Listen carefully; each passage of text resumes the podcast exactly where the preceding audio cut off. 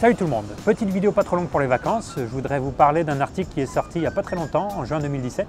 Et c'est un article de psychologie du développement, c'est-à-dire c'est la discipline qui étudie le développement de la psychologie humaine depuis la naissance jusqu'à l'âge adulte. Donc là justement, on a fait un truc encore plus fort que tester la psychologie humaine à la naissance, on a testé la psychologie de fœtus. Donc c'est un truc euh, assez fou, hein. il n'y a pas assez de smiley sur Terre pour exprimer ce qu'on a fait. On a créé une expérience qui nous permet de dire quelque chose de la cognition du fœtus.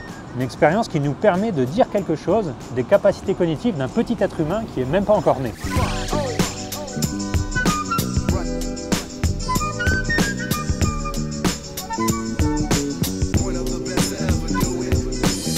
Alors qu'est-ce qu'on a fait exactement? Qu'on a fait, c'est qu'on a envoyé un stimulus visuel à travers le ventre de femme enceinte. Donc on a dirigé des rayons lumineux vers le ventre de femme enceinte et ces rayons lumineux, ils formaient ce motif-là, donc un espèce de triangle avec la pointe vers le bas. Et ça, c'est le motif tel qu'on l'envoie, mais une fois qu'il a traversé à peu près 3 cm de paroi utérine, il ressemble plutôt à ça. Donc on a dirigé ces rayons lumineux vers le ventre de femme enceinte en faisant attention à ce qu'ils arrivent dans le champ visuel du fœtus. Et ce qu'on a fait ensuite, c'est qu'on a progressivement éloigné ce stimulus visuel du champ visuel du fœtus. Et on a répété cette expérience plusieurs fois sur plein de fœtus différents. Et ce qu'on a mesuré, c'était dans combien de cas, combien de fois le fœtus allait tourner la tête pour suivre du regard ce stimulus qui s'éloigne.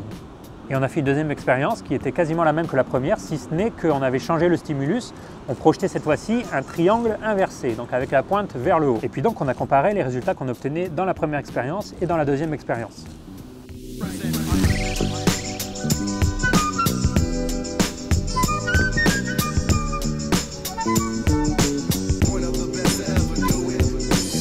Ce qu'on a observé, c'est que les fœtus tournaient beaucoup plus souvent la tête pour suivre du regard le premier stimulus que le deuxième stimulus. C'est-à-dire que les fœtus tournaient beaucoup plus la tête pour regarder le triangle qui avait la pointe vers le bas. Alors d'après vous, comment ça se fait? Parce que les deux stimuli, ils sont quand même très semblables. Hein. C'est juste qu'il y a un point dans la position à changer. Et alors l'interprétation de ces résultats, c'est que les fœtus sont attirés par le stimulus qui ressemble plus à un visage.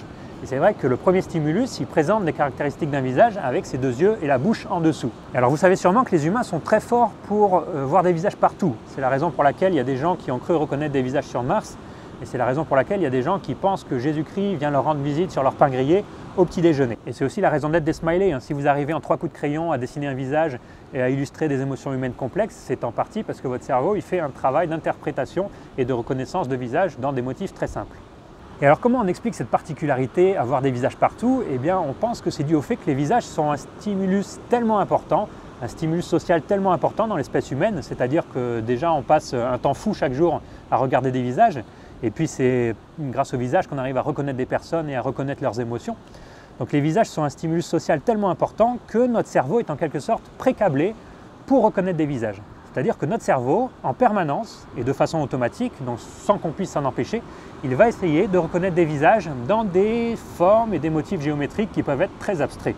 Et la façon dont on teste euh, si une faculté cognitive est précablée habituellement, c'est en faisant des expériences chez les enfants et chez les nouveau-nés. Parce que si une capacité cognitive est précablée, eh bien il est possible, ce n'est pas toujours le cas, mais il est possible qu'elle soit présente très tôt au cours du développement de l'enfant. Et dans le cas des visages, ça marche très très bien. On a plein d'expériences qui nous montrent que les enfants et les nouveau-nés, ils sont attirés spontanément par des motifs qui ressemblent à des visages. Oui, mais, et c'est là que cette expérience devient très intéressante, même si vous arrivez à faire une expérience qui montre que dès l'âge de 12 mois, les bébés sont attirés par des visages. Et 12 mois, c'est déjà pas mal, hein. c'est-à-dire que c'est déjà très tôt et c'est déjà pas facile de faire des expériences avec des bébés qui ont 12 mois.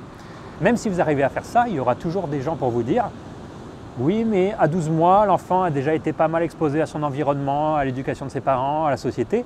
Et donc il est possible que l'attirance qu'il a pour les visages, ce soit le reflet non pas d'un précablage du cerveau qui est là pour des bonnes raisons évolutionnaires, mais que ce soit tout simplement le reflet d'un apprentissage qui a eu lieu au cours des 12 premiers mois de la vie. Et donc maintenant, vous comprenez mieux l'intérêt de cette expérience que je vous ai présentée, au-delà même du résultat qui est déjà formidable en lui-même, que c'est la première fois qu'on arrive à tester une capacité cognitive si précise chez un fœtus, si on arrive à répéter ce genre d'expérience, on sera capable beaucoup plus facilement d'arriver à montrer qu'une capacité cognitive est présente dès la naissance et donc il est très probable qu'elle ait des origines biologiques par opposition à être un produit culturel. Et notez que l'inverse n'est pas forcément vrai, hein. ce n'est pas parce qu'une capacité cognitive n'est pas présente à la naissance que c'est forcément un produit culturel.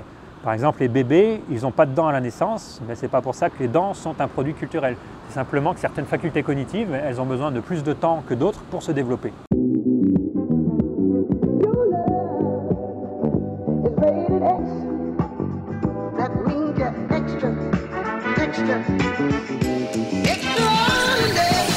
Et puis la dernière chose intéressante avec cet article, c'est bien sûr euh, la méthode en elle-même, hein, la prouesse technique.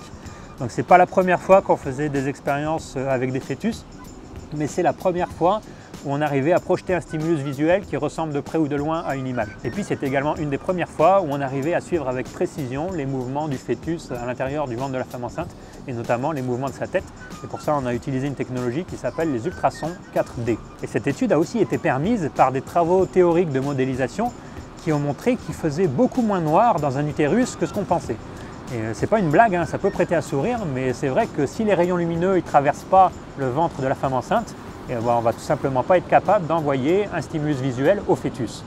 Et donc ce que des travaux ont montré, c'est qu'il faisait beaucoup moins noir qu'on ne pensait dans un utérus de femme enceinte, et que la luminosité devait être plus proche de celle d'une ruelle euh, éclairée par un ou deux lampadaires à la nuit tombée. C'est très poétique tout ça, euh, évidemment ça dépend également de la luminosité autour de la femme enceinte, et puis ça dépend de l'épaisseur de sa paroi utérine. Mais en tout cas, si vous vous êtes toujours demandé à quel point il fait jour dans un utérus, eh bien la réponse est beaucoup plus qu'on ne le croit. Voilà, j'espère que cette vidéo vous a plu. C'est pas tous les jours qu'on tombe sur un article qui combine à la fois des résultats cool et une méthodologie innovante. Et puis moi, en même temps, ça m'a permis de parler de certaines des problématiques de la psychologie évolutionnaire. Merci d'avoir regardé cette vidéo. Très bonnes vacances à ceux qui en ont et à très bientôt.